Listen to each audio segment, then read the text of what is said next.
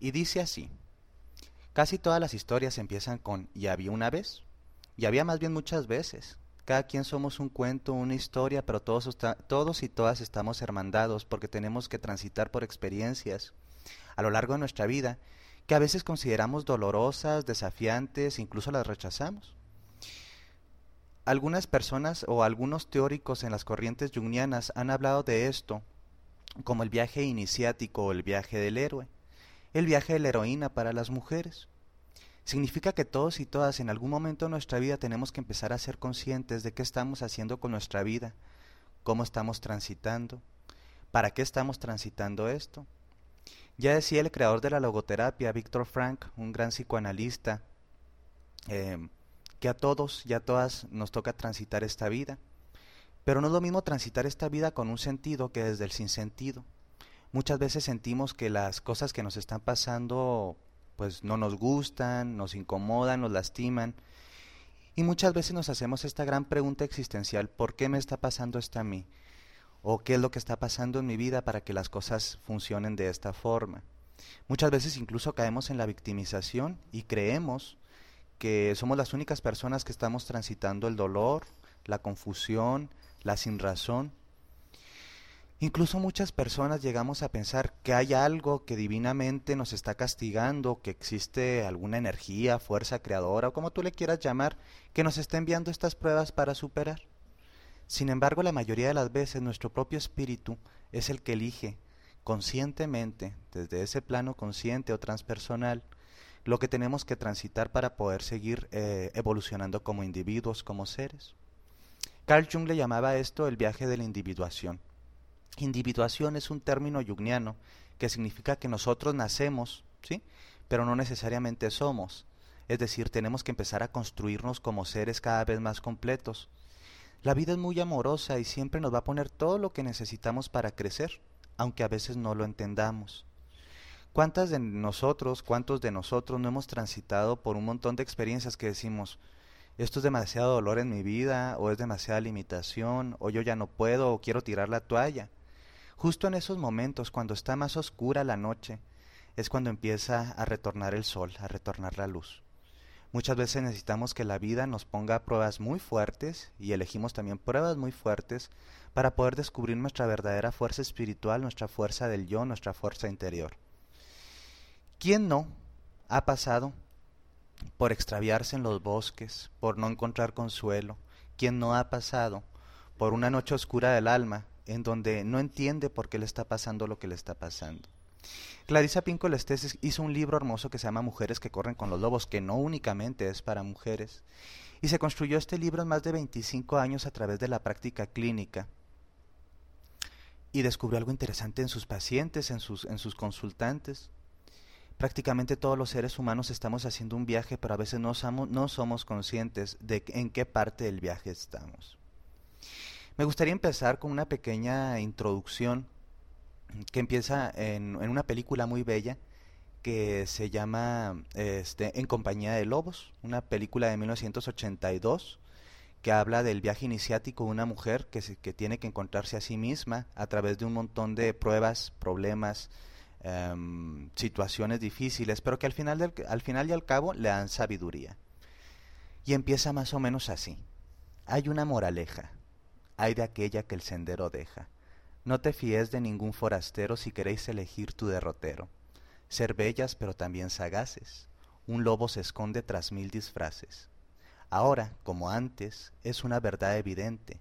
Cuanto más dulce la lengua, más afilado el diente. ¿Cómo ves con esta introducción? ¿A qué te suena? ¿Qué palabras te hacen evocar? ¿Qué situaciones te hacen evocar? ¿O simplemente no te resuena en ningún lugar? A ver, participaciones, ¿cómo la ven? ¿Qué querrá decirnos este pequeño texto que tiene que ver con una moraleja que tal vez muchos tendríamos que haber aprendido hace mucho tiempo, pero que estamos cae y cae y cae en los mismos errores? Más afilado el diente, así es, Laura. Hay que tener cuidado. Dice la doctora Clarice eh, Pincolestes que nosotros eh, tenemos que retornar a la naturaleza salvaje. Ser salvajes no significa ser unos trogloditas o unos incivilizados.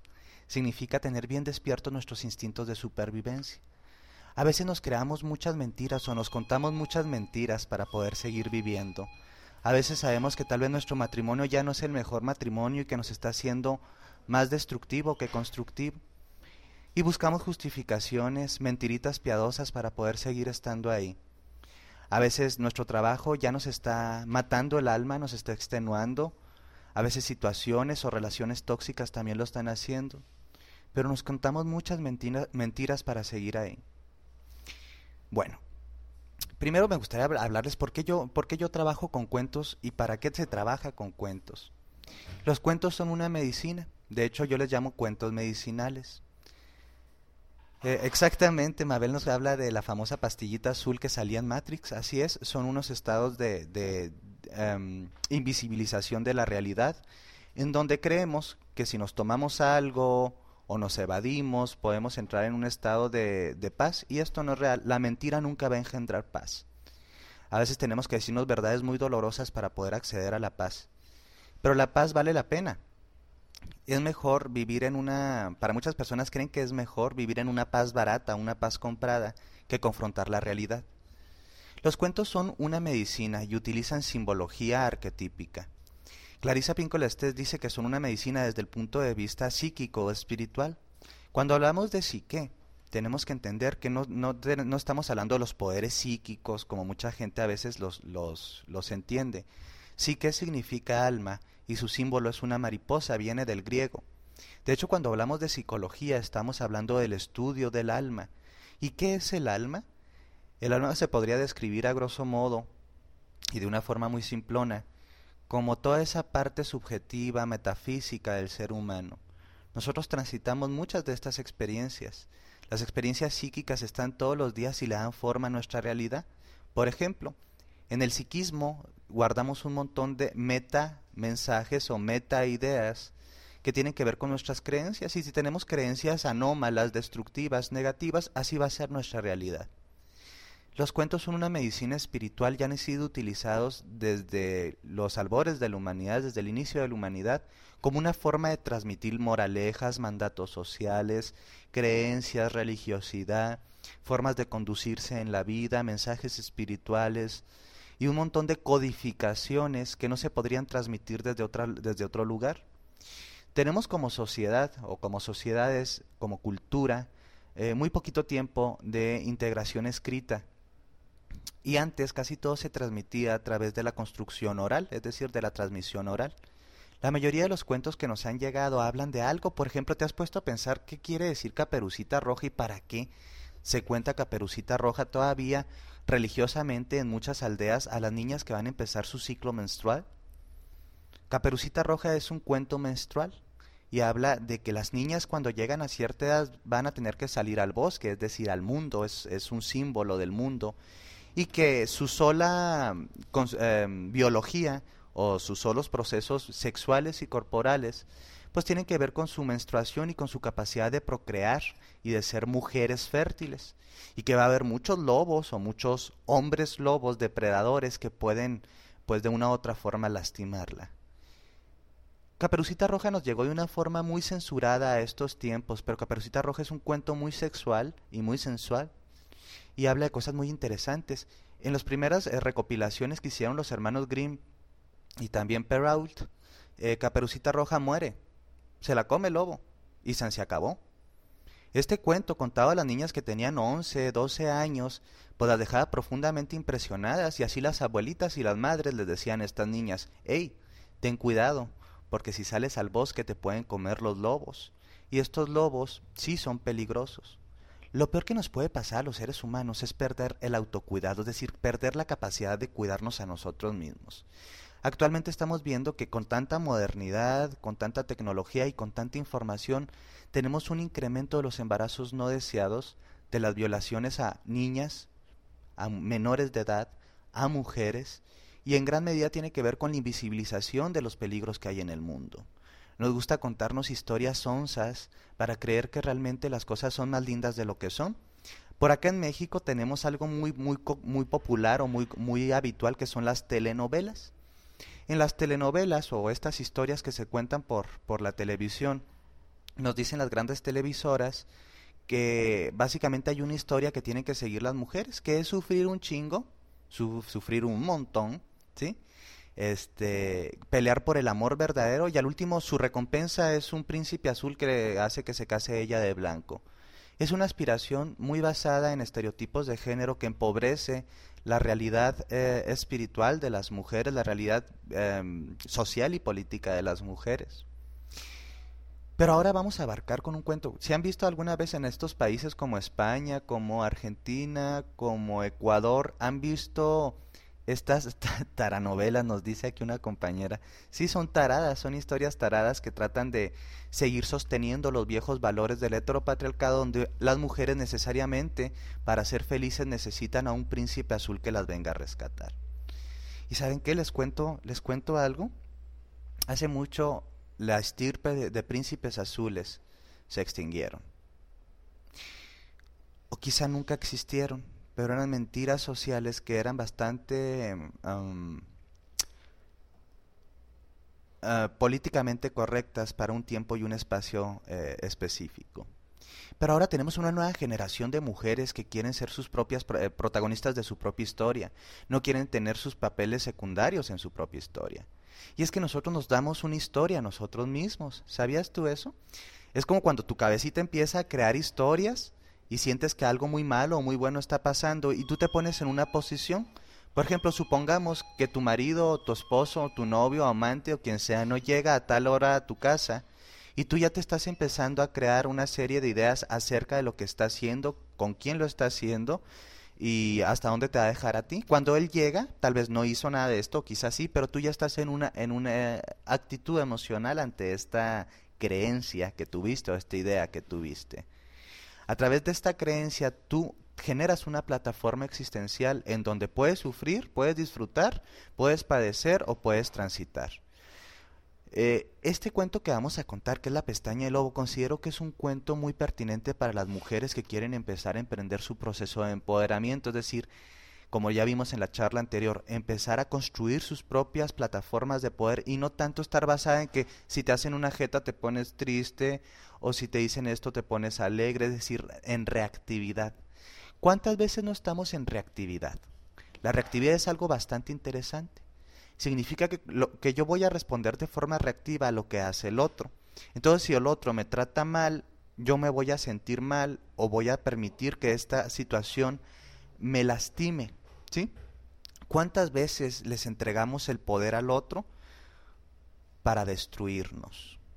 ¿Cuántas veces nosotros, al no entender muy bien cómo relacionarnos, nos ponemos en la posición de víctima y nos toca transitar mucho sufrimiento? En el chamanismo, muchas, sí, pareciera que estamos, ah, ok, sí, somos muy reactivos y muy reactivas. Este cuento te enseña a empezar a escuchar más tu voz interior y trae una medicina del alma para ti, una medicina espiritual.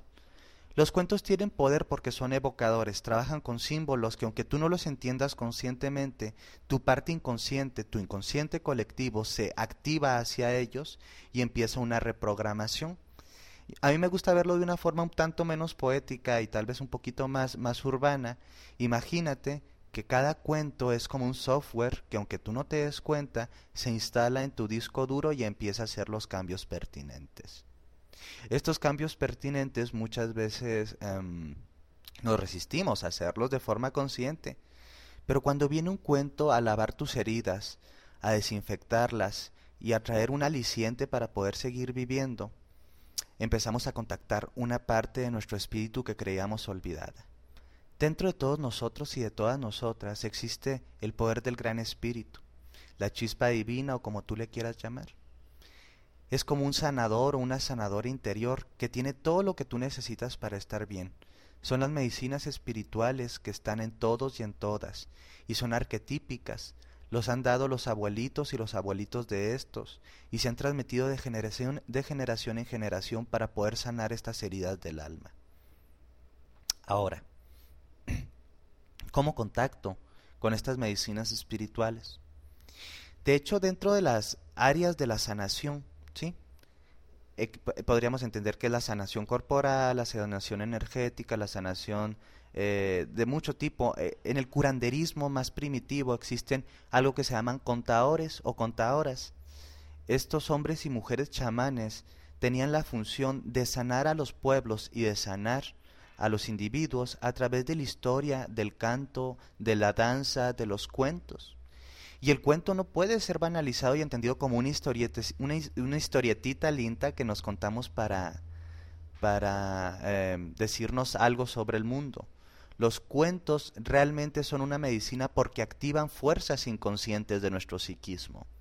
Y estas fuerzas inconscientes, al ser activadas, se transforman en cambios que nosotros empezamos a visibilizar en nuestro mundo exterior. Pero para eso necesitamos ser como cántaros. Necesitas transformarte en la mujer cántaro, en el hombre cántaro, es decir, poder canalizar el mensaje espiritual del cuento. Y yo te quiero enseñar un poquito de lo que yo sé. Hay muchas cosas que no sabemos o que no entendemos de forma racional. Pero todo esto está bien establecido en nuestro mapa psíquico colectivo. Carl Jung le llamaba esto inconsciente colectivo.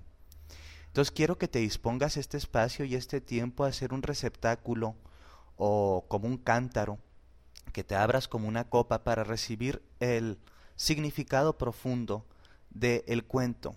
Y una vez que contemos este cuento, vamos a, explorarlo, a desmembrarlo, a analizarlo entre todos y todas. Este cuento se llama La pestaña del lobo. Es un cuento muy antiguo que tiene sus orígenes en algunas em, tradiciones indoeuropeas. Clarisa Pinkola Estés lo moderniza y lo hace a través de una poesía muy bella, una poesía y una escritura en prosa que hace en uno de sus primeros libros y sus primeras grabaciones. Después se lleva a este hermoso libro que se llama Mujeres que corren con los lobos, que ya nos, nos decían por ahí, que lo puedes descargar a través de mi página, ahorita vamos a dar el link o lo puedes comprar. Y voy a darles una versión muy personal, porque aquí viene algo interesante, los cuentos no se transmiten de forma similar o de forma igual de persona a persona.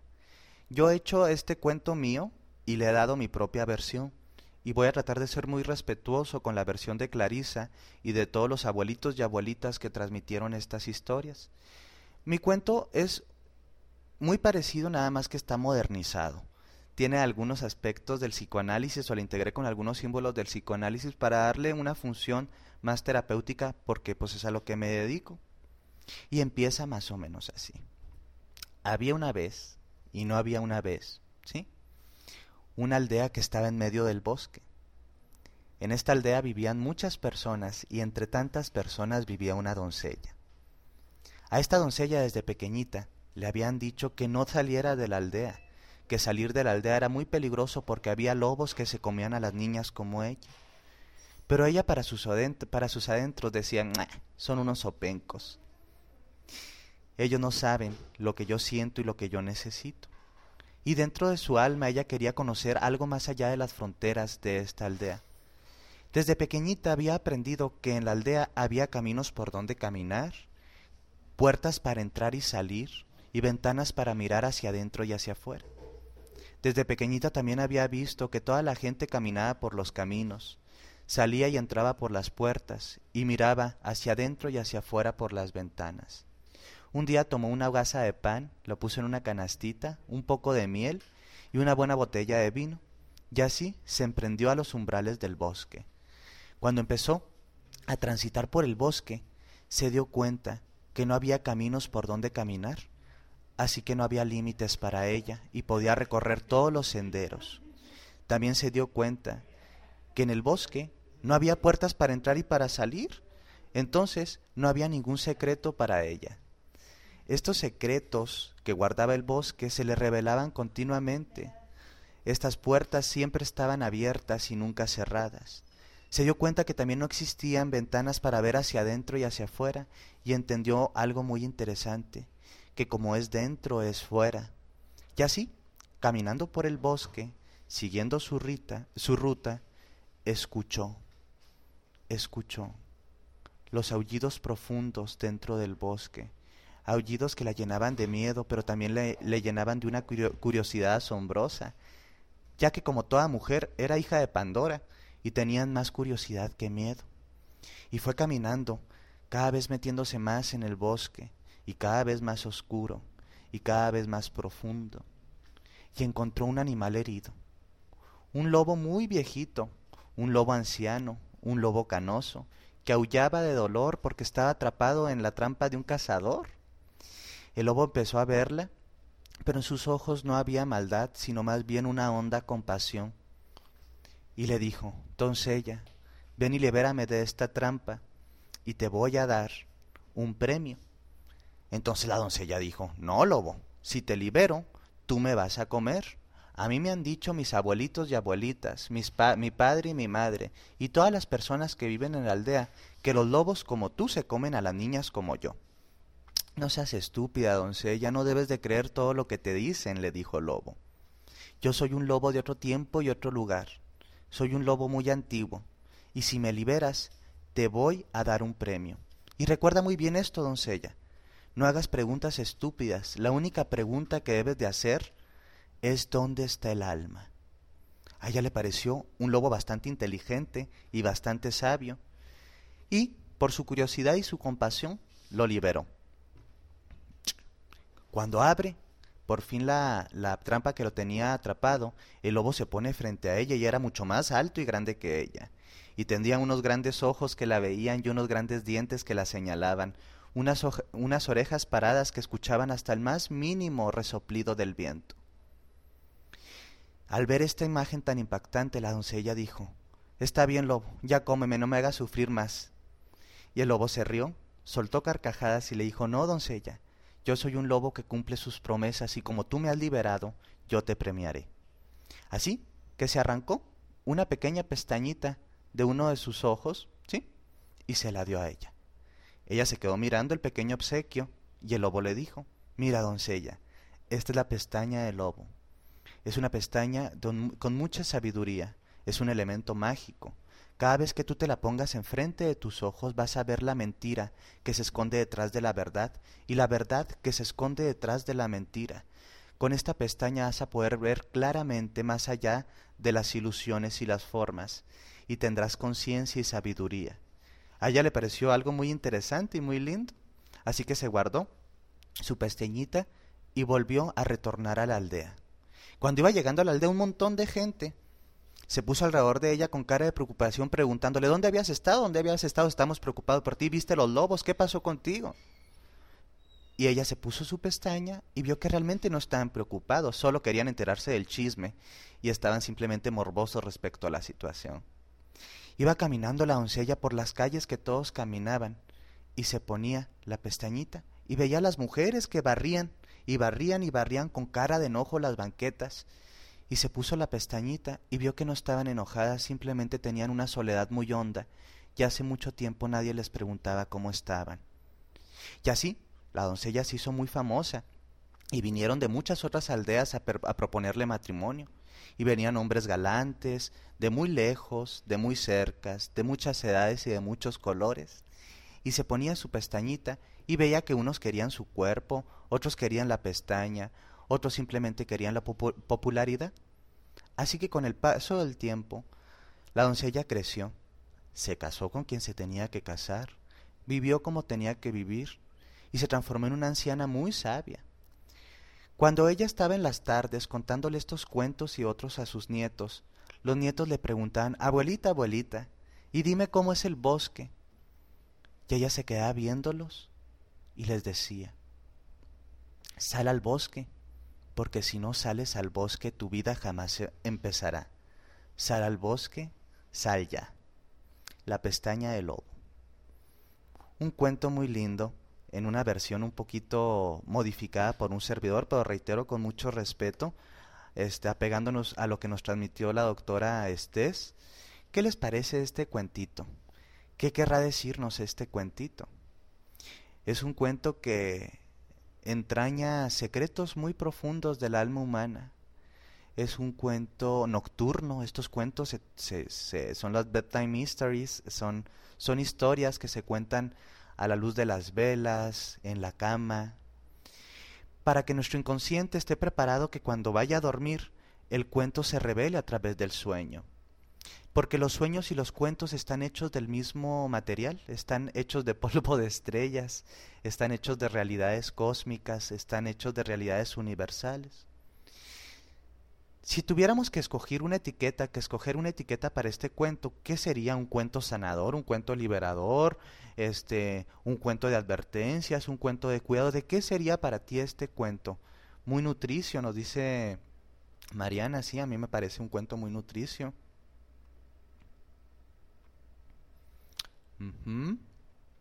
Este es un cuento que nos revela un misterio muy interesante.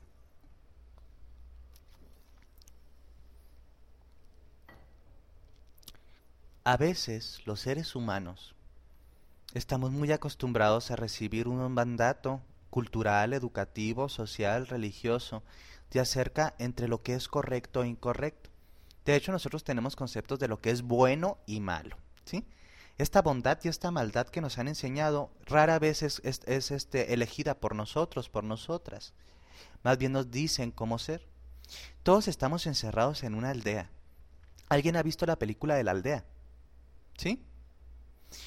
Esta aldea en la cual estamos encerrados nosotros es la aldea de nuestras creencias, es nuestra limitación. Nos dicen que nada más tenemos que caminar estos caminos, que nada más podemos entrar y salir por ahí, que nada más podemos ver esto y aquello. Esto es un primer símbolo interesante, un símbolo que nos habla de la limitación cognitiva, la limitación emocional, existencial y espiritual. ¿Somos libres realmente? Aquí viene la primera pregunta, ¿seremos libres realmente los seres humanos? Tendremos libertad real. Porque una persona que esté en busca de su propio ser se va a dar cuenta con lo primero. En la situación en la que nos tocó vivir, en este tránsito de vida, no somos realmente libres por sí mismos. Nos dicen por ahí que la constitución, que las leyes, que las declaraciones internacionales, somos libres de bla, bla, bla, bla, bla. Pero ¿cómo vamos a ser libres si simplemente nos han propuesto una serie de cosas limitadas y nos dicen, desde aquí a aquí es tu libertad. Escoge todo lo que quieras, pero eres libre. es algo interesante porque aquí el libre albedrío es una falacia. Y esto es lo, importante. Llega un momento del despertar psíquico donde las personas nos damos cuenta que las libertades que supuestamente nos propone nuestra cultura y nuestra sociedad es una libertad virtual, es falacia y en muchos sentidos es casi una burla pero ella tenía una espinita en su alma que le decía que podía ser más libre y que podía conocer más cosas. Y esta espinita radicaba en la idea de decir, no, no quiero esto, quiero algo más. La primera libertad no es un sí, es un no. La primera libertad simbólicamente es un no. Esto lo vemos muy bien en los adolescentes. Cuando el adolescente empieza a construir su identidad separada de sus padres, emerge en él una necesidad psíquica de rebeldía. ¿Se han fijado en esto? La mayoría de los adolescentes empiezan a emerger desde un lugar rebelde. A veces es una rebeldía con causa y a veces es una rebeldía sin causa. Pero en los dos niveles, uno que es constructivo y uno destructivo, existe una tendencia de rebelarse hacia lo que le han impuesto eh, como mandato sus padres. Y entonces los padres de estar en el pedestal y ser los santos, los todopoderosos, los superhéroes, se caen y vuelven a ser como cualquier perro amarillo de la calle y de hecho hasta empezamos a notar los defectos de nuestros padres. Hay muchos adultos que todavía no han podido rebelarse de sus padres y siguen en el lugar psíquico de adolescentes. Es decir, el primer símbolo sería de este cuento que tenemos una limitación natural o no natural, perdón, reitero, no natural en el hecho de que estamos en una predisposición cultural que nos dicen que nada más desde aquí nos tenemos que mover. Por ejemplo, hablando del género y del sexo, nos dicen por ahí que las mujeres tienen que hacer ciertas cosas y estos son los caminos adecuados para mujeres, los caminos que tienen que caminar y estos son para hombres. Pero imagínate que tú como mujer de repente eh, vienes de una familia tradicional y dices, quiero ser ingeniera en mecánica o en mecatrónica. Esos caminos no son expectativas familiares correctas. No espera tu familia que hagas esto, pero finalmente ya no quieres transitar el mismo camino tal vez de todas tus ancestras que se han dedicado a ser amas de casa y cuidar a sus hijos y a su marido. Es decir, la ruptura exactamente, Sandra, de estas estructuras, creencias y mandatos sociales es esa primera parte del cuento donde la niña o la doncella dice, ni quiero caminar por estos caminos que todos caminan, ni quiero entrar por todas estas puertas, ni me quiero asomar por estas ventanas. Y empieza la rebeldía, una rebeldía con sentido, porque hay un hambre en su ser que le dice que hay algo más allá de las barreras de su aldea, y entra al bosque. ¿Y qué es el bosque? Este es un símbolo muy fuerte que está en muchos cuentos, muchos cuentos de hadas salen en el bosque. Tenemos cuentos como Hansel y Gretel que están en el bosque, el viaje de Caperucita que está en el bosque, la pestaña del lobo que está en el bosque, el bosque que resguardaba a la bella durmiente.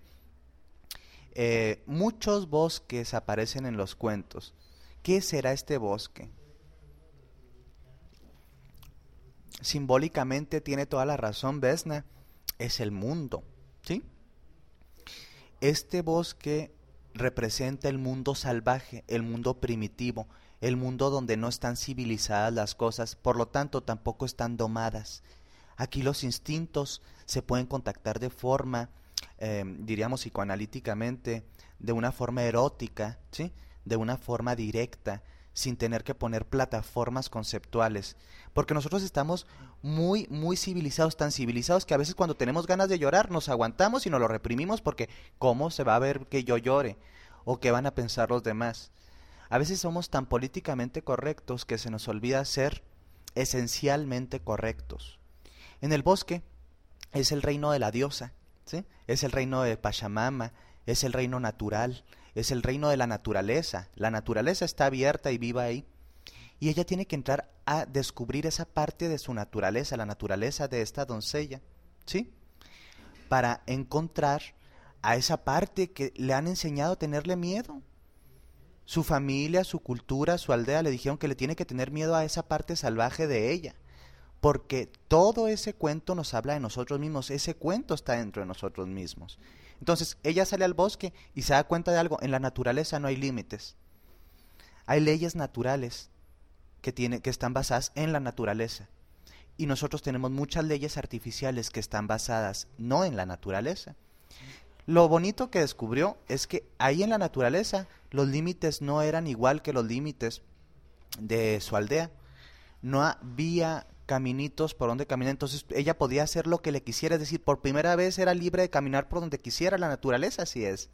La naturaleza es bien amorosa y esto nos lo, nos lo demuestra a través de la evolución de las especies, de cómo en entornos muy difíciles las especies han tenido la opción de adaptarse, extinguirse o modificar su hábitat.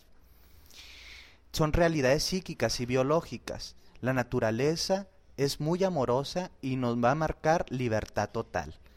También la naturaleza se revela todos los días a nosotros y a nosotras. En la naturaleza no hay puertas cerradas, todo está abierto. Los grandes misterios, cuando los queremos ver, se abren. Nunca han estado tapados, simplemente tenemos que aprender a verlos. Y en la naturaleza todo lo que está dentro está afuera. Por eso las ventanas no tenían ningún sentido en el bosque. Lo que había dentro de ella estaba fuera de ella, y lo que estaba fuera de ella estaba dentro de ella. Todo lo que necesito saber se me revela. Qué linda frase, Marce, muy, muy linda frase. Entonces, en este sentido, el símbolo del bosque representa el mundo salvaje, el mundo natural, el mundo de la diosa, de la madre tierra, en donde ella tiene que hacerse un poquito más salvaje y perder esta urbanidad para ir en busca de esa parte oscura que le han enseñado a temer.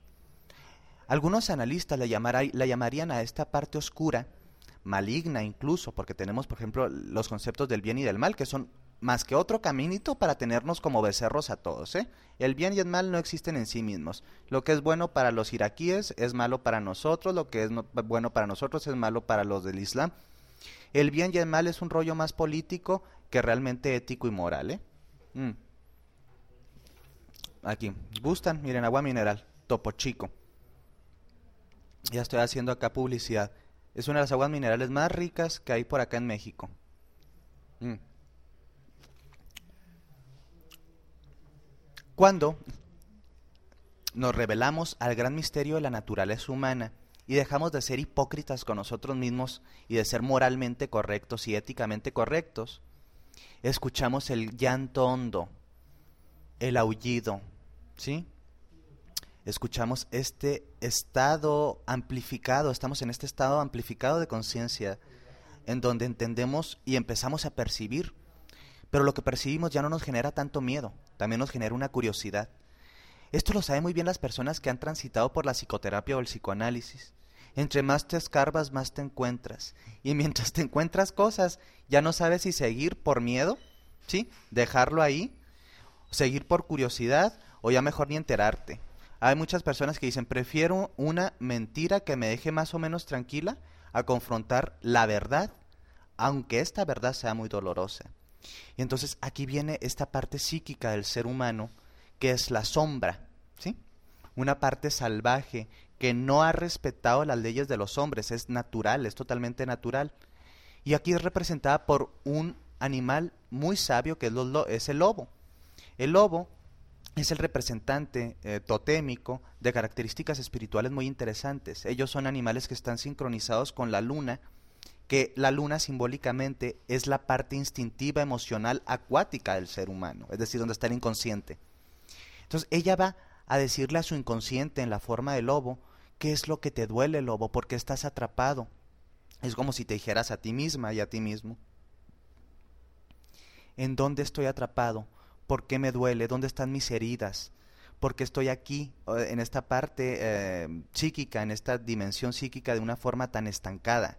Y ella viene a liberar esta energía, a conciliarse con esta energía.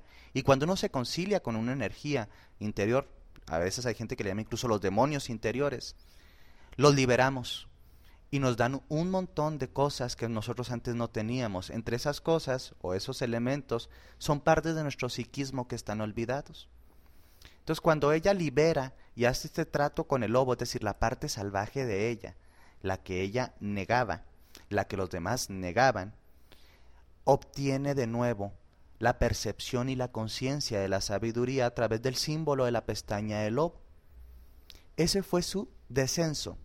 Le llaman descenso a nivel psíquico, es decir, tuve que pasar de lo conocido a lo desconocido, de venir del mundo de las formas a entrar al mundo de la no forma, el estado del Hades o del inframundo, o como le llama la doctora, el mundo de abajo, ese mundo de abajo que no conocemos, ese sótano que todos tenemos, cuando ella hace este descenso y obtiene lo que tenía que obtener, que era la sabiduría, empieza su ascenso. El ascenso psíquico es como una subida, una cuesta, y retorna a sus orígenes. Bueno, no sus orígenes, retorna a su punto de partida, que era la aldea. Exactamente igualito que el descenso de Inanna. De hecho, el descenso de Inanna y el de muchas otras diosas oscuras como Perséfone son mitos o monomitos que hablan del mismo símbolo. Les quiero recomendar una lectura que estamos ahorita mm, eh, haciendo y estamos estudiando que se llama El viaje, digo, El héroe de los mil rostros de Joseph Campbell. Aquí van a encontrar más de estos mitos y por qué nos sirven a entender más nuestra alma. Joseph Campbell, El viaje del, no, El héroe de las mil caras. Luego, cuando ella retorna a su aldea, viene transformada. Ya no es la misma niña miedosa, ingenua y limitada. Ella viene diferente. Y esto es lo que le pasa a mucha gente, que después vienen y te dicen, oye, oye, pero pues, ¿qué, ¿qué, te pasó? ¿Por qué eres tan diferente? Antes eres más agradable o antes eras una persona más amorosa. No, no, no, no, no. No sé qué cambió, pero algo cambió. Nosotros sí sabemos qué cambió. Psíquicamente ella obtuvo una capacidad y integró una parte de su sombra que no reconocía y no reconocían los demás. Cuando vuelve a la aldea, ella ya no es la misma y puede ver en sí misma y cuando puede ver en sí misma puede también ver en el otro. Y como puede ver en el otro, puede aprender a cuidarse. Ya no hizo las mismas elecciones estúpidas que tal vez hubiera hecho, ni se casó con el equivocado, ni tampoco juzgaba a los que se veían enojados porque entendía que a través de ese enojo había una gran tristeza. Se hizo compasiva y sabia. Y ya cuando llega a su individuación, que aquí es representada como la anciana, en lugar de limitar el proceso de los demás, los invita a que tengan su propio proceso y les dice, salgan al bosque, si no su vida jamás va a empezar. Es decir, una persona que ha pasado por estos tránsitos interiores, y realmente ha adquirido esta sabiduría, se transforma en una persona nutricia y no en una persona castrante, en una persona que utiliza el poder interior para destruir el otro. Tiene el poder interior y lo focaliza para ayudar a que el otro crezca. Por ahí me viene una frase muy hermosa que hace algunos años me dijeron, que dice, desconfía. desconfía mucho de la gente infeliz. Porque la gente infeliz generalmente va a transmitir esa misma infelicidad que él tiene. Y una persona individuada y realmente eh, conforme con su, con su estructura interior va a ayudar y nutrir a que las demás personas, va a ayudar y a nutrir a las demás personas en su crecimiento personal.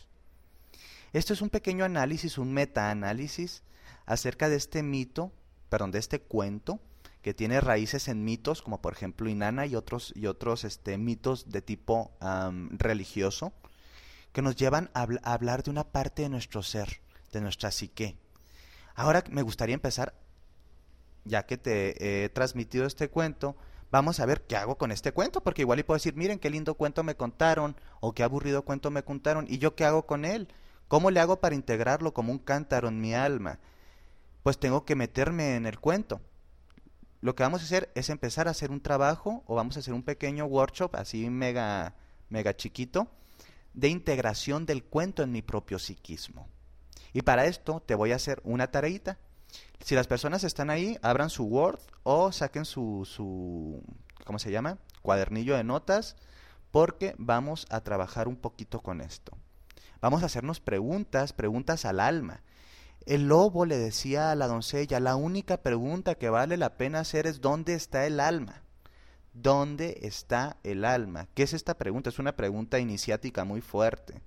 Te está diciendo, que tú te puedes perder un montón de temas, decir esto es correcto, esto es correcto, bla, bla, bla, bla, bla, bla, un montón de cosas. Pero lo que al final del día te tienes que preguntar, ¿dónde está el alma de esta situación? Es decir, ¿cuál es la esencia de esto? ¿Por qué está pasando esto?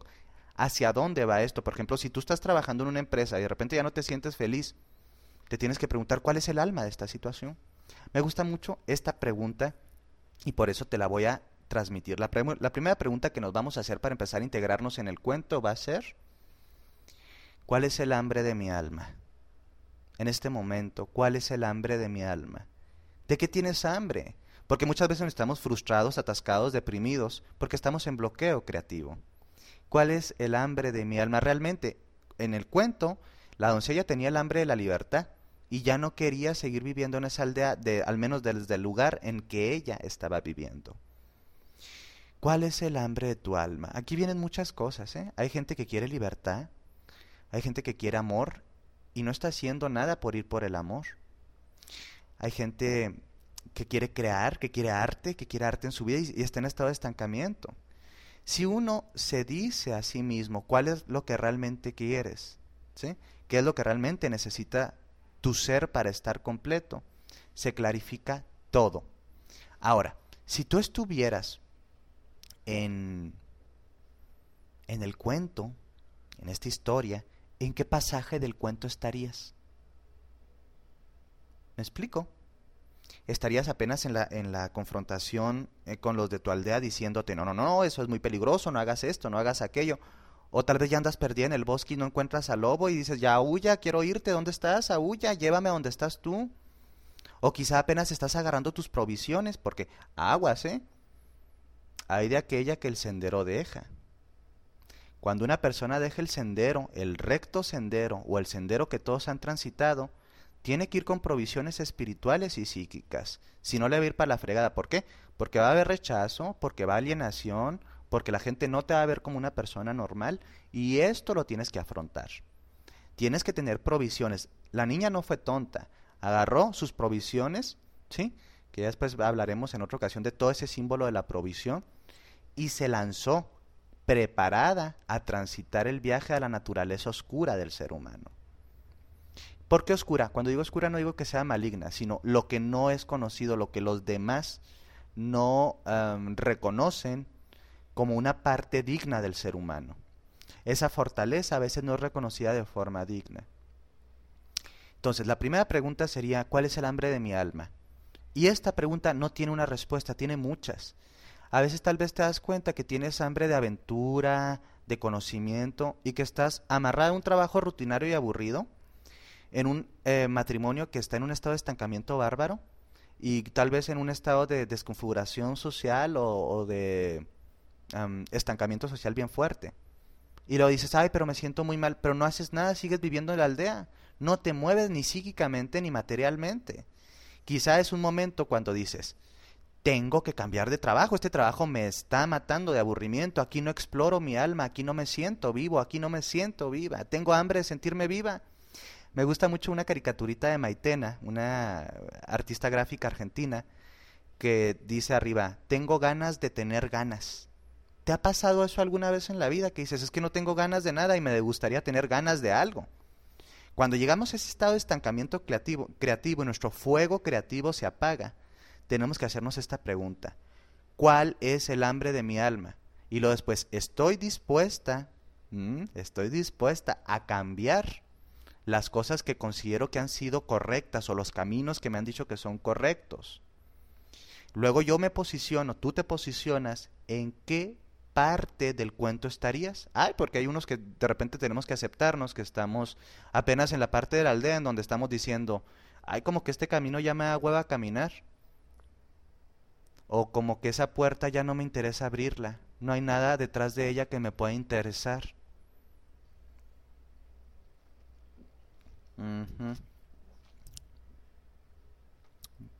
Entonces, permítame tantito. Aquí. ¿Tengo un cigarro?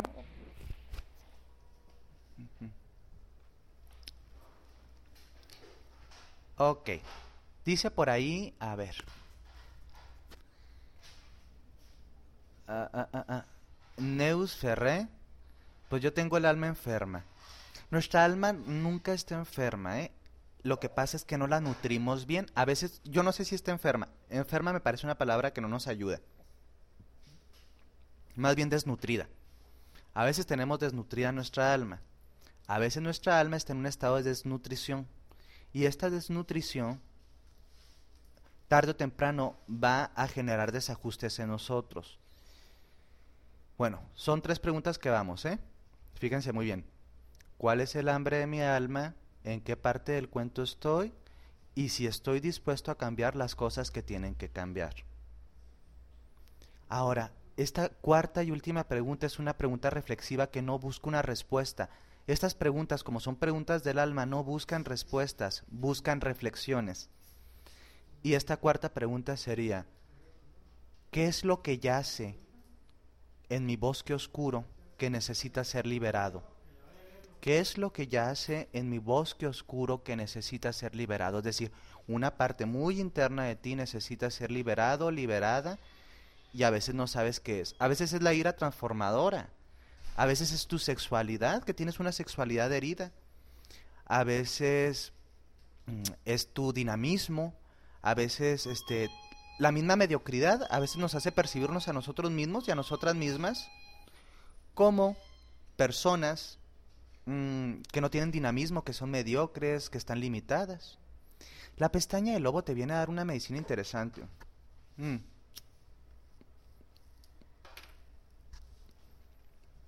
Te viene a hablar exactamente, Janine dice algo muy interesante el miedo a enfrentar la soledad puede ser una prisión del alma. Qué fuerte pregunta y qué bella pregunta haces. El miedo a enfrentar la sociedad es ese primer miedo que tenemos que romper. Aquí también ya lo, Yolo nos dice algo muy interesante, los prejuicios, pues sí, salir del estado de prejuicio, prejuicio hacia nosotros mismos y el miedo a que los demás nos prejuzguen es uno de los primeros este no, no, Laura González, tú ya no estás fumando, ¿eh? No te voy a dar ya. Mm. Ahí dispensen, ¿eh? Yo siempre que, que me, me pongo a analizar cuentos me gusta echarme un cigarro. El estado de integración psíquica siempre va a ser confrontado por el miedo. Es decir, siempre nos va a generar miedo empezar a confrontarnos a nosotros mismos y más aún a integrarnos. Porque eh, basándonos en leyes naturales y vámonos directamente a Newton, nos dice que por cada acción hay una reacción exactamente de la misma naturaleza, pero en dirección contraria. ¿Se acuerdan de esta ley? Siempre que nosotros vamos a querer generar un, un approach hacia nuestra libertad, un acercamiento hacia nuestra integración, se va a generar una frecuencia, ¿sí? Que va contraria a nuestro movimiento. Sí, esto es muy natural. Es decir, que cuando tú quieras hacer un cambio para empezar a integrarte, te van a salir un montón de confrontaciones y un montón de gente que te va a decir, estás mal, eres inadecuada, eres egoísta, este, yo no sé en qué cosas andas, de qué te andas metiendo, ya no eres agradable, tú antes eres una buena mujer, ahora no eres más que una cabrona. De todo y más te va a caer. Estas leyes eh, naturales o estas em, formas en que se mueve la energía siempre se dan, creamos o no en ellas. No creas que porque estás en tu camino de sanación o en tu camino de integración, todo se te va a poner en bandeja de plata, ¿eh? Y vas a decir, ay, sí, todo está bien fácil. Esto es un viaje iniciático. Antes, eh, eh, cuando las culturas eran más primitivas, esto le llamaban los, los ritos de paso o los ritos iniciáticos. Viene un momento en que nosotros tenemos que modificar nuestro rol social y nuestro rol interior y va a generarse a través de un sufrimiento, dolor o sacrificio. Por ejemplo, aquí tenemos el viaje de Jesús Cristo. Jesús Cristo o Jesús de Nazaret como hombre es un, es un mito es algo histórico, pero también encarna un mito iniciático. En el mito, él tuvo que descender, él estaba en estado de gracia, con el gran espíritu, con padre y madre, y tuvo que bajar y hacerse carne, entrar al mundo ¿sí? de las formas, hacer un despapalle, al último terminan hasta sacrificándolo y él retorna, pero desde un lugar evolucionado y eleva la frecuencia crística de todo el planeta Tierra, o al menos así lo ve mucha gente. Pero Él trae un mensaje. Tú, yo y todos los que andamos transitando este extraño mundo somos algo así como Cristos encarnados. Y tenemos nuestros propios peregrinajes, tenemos nuestros propios 40 días o noches oscuras del alma, tenemos nuestras propias formas de confrontar nuestros demonios, superarlos y trascender. Y no es un sacrificio sin sentido, sin sentido, porque hay gente que cree que porque sufre mucho es muy santa y muy buena, ¿eh? Y no hay que confundir al, al, al sacrificado con conciencia, al que se sacrifica en la inconsciencia y nada más es una víctima, ¿eh? Aquí les voy a poner una ecuación de Víctor Frank y nos decía lo siguiente.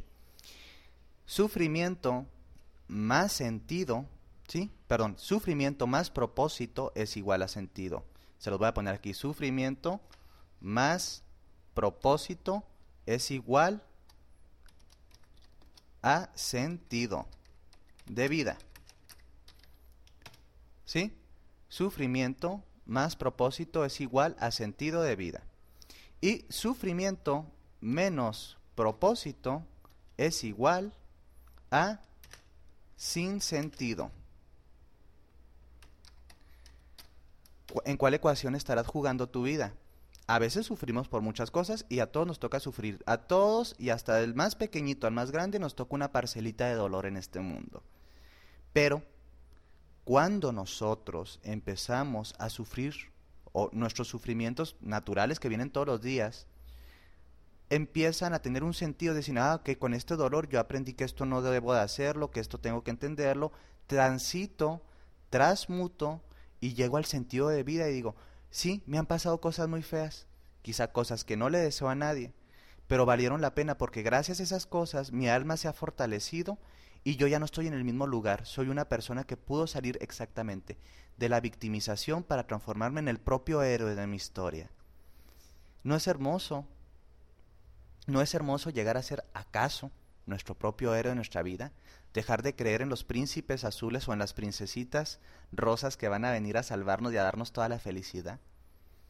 Tú eres tu propio héroe, tú eres tu propia heroína, pero tienes que salir al bosque, porque si no sales al bosque tu vida jamás va a empezar. ¿Cómo vamos con los tiempos? Porque no quisiera ahorita quitarle tiempo a la siguiente participación. A ver, ¿quién está aquí moderando la sala? Sí, pero ¿a qué hora se acaba?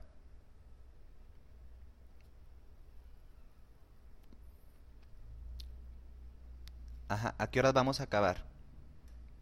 Edu, ¿a qué horas vamos a terminar para no colgarme y poder proseguir?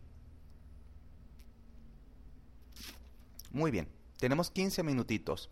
Bueno, y estos 15 minutitos los vamos a aprovechar de esta forma. Quiero que sea más dinámica esta sala y aunque todos están participando mucho en el chat y se los agradezco mucho, me gustaría que alguien que estuviera por acá nos diera una retroalimentación o planteara alguna situación de ella para tratar de hacer una consultoría entre todos y en todas, que reitero, no es terapia a distancia, no tengo esa capacidad en este momento y no creo que sea lo más correcto, pero vamos a tratar de darle una forma a... Ah, miren, es Vivi. Perdón, Vivi, yo pensé que nos habías abandonado. Muy bien. ¿Quién quiere participar en la cámara y compartirnos algo? No, no estén de rancheros, ¿eh? ni tampoco estén de penosos. Muchas gracias, Vivi, por apoyarme tanto en este, en estas tecnologías que no entiendo muy bien. A ver, ¿quién quiere? ¿Quién dijo yo? Porque yo colgaría y alguien hablaría en la cámara. No tengan miedo, el chiste es que ya seamos una comunidad aquí donde nos compartimos cosas. Bueno, Mabel no tiene cámara, pero de seguro sí tiene micro. Si no quieres participar en la cámara, puedes participar en el micro.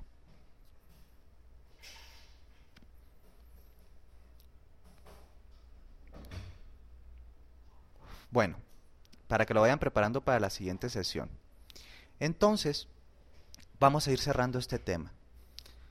Hemos de entender que, hemos, que nosotros siempre estamos transitando nuestro camino, hasta, eh, nuestro camino hacia nosotros mismos. Hay un libro hermoso de Germana Martin que se llama De regreso a mí misma y habla de eso, que todos en algún momento de nuestra vida tenemos que regresar a ser nosotros mismos.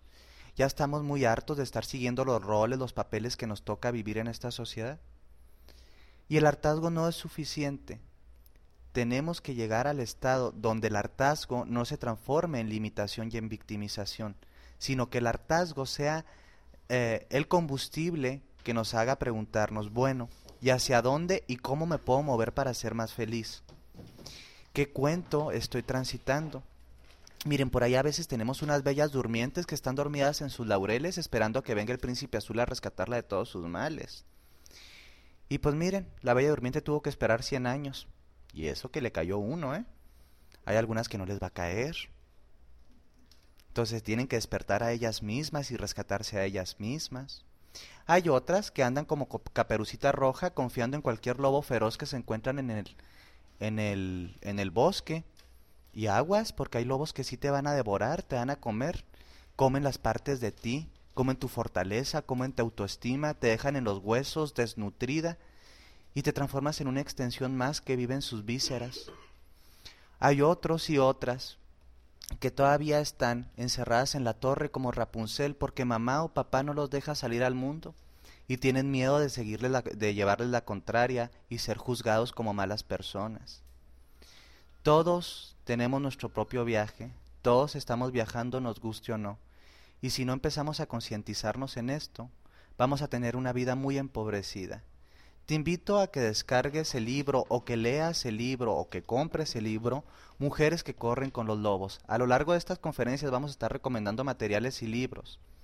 Es este librito que está por acá, ¿sí? No sé qué ediciones habrá en los otros países. Y si no lo tienes o no lo encuentras en tu país, lo puedes descargar a través de la sección de libros de ladiosaluna.blogspot.com. Mi nombre es Cristian Ortiz y me encantó estar con todas ustedes, con todos ustedes. Los esperamos el próximo lunes aquí a través de Inspiración Online. Y también si tienen dudas y comentarios, trataré de ir este, mm, sacándolos poco a poquito a través de mi Facebook, que estoy, me puedes encontrar como Cristian Ortiz o también a través de mi correo electrónico espiralmorado.hotmail.com. Todos los accesos tanto a las redes sociales, Twitter, Facebook y correos los encuentras aquí en el link de la diosa luna. Ahí mismo en la sección de libros puedes descargar Mujeres que corren con los lobos.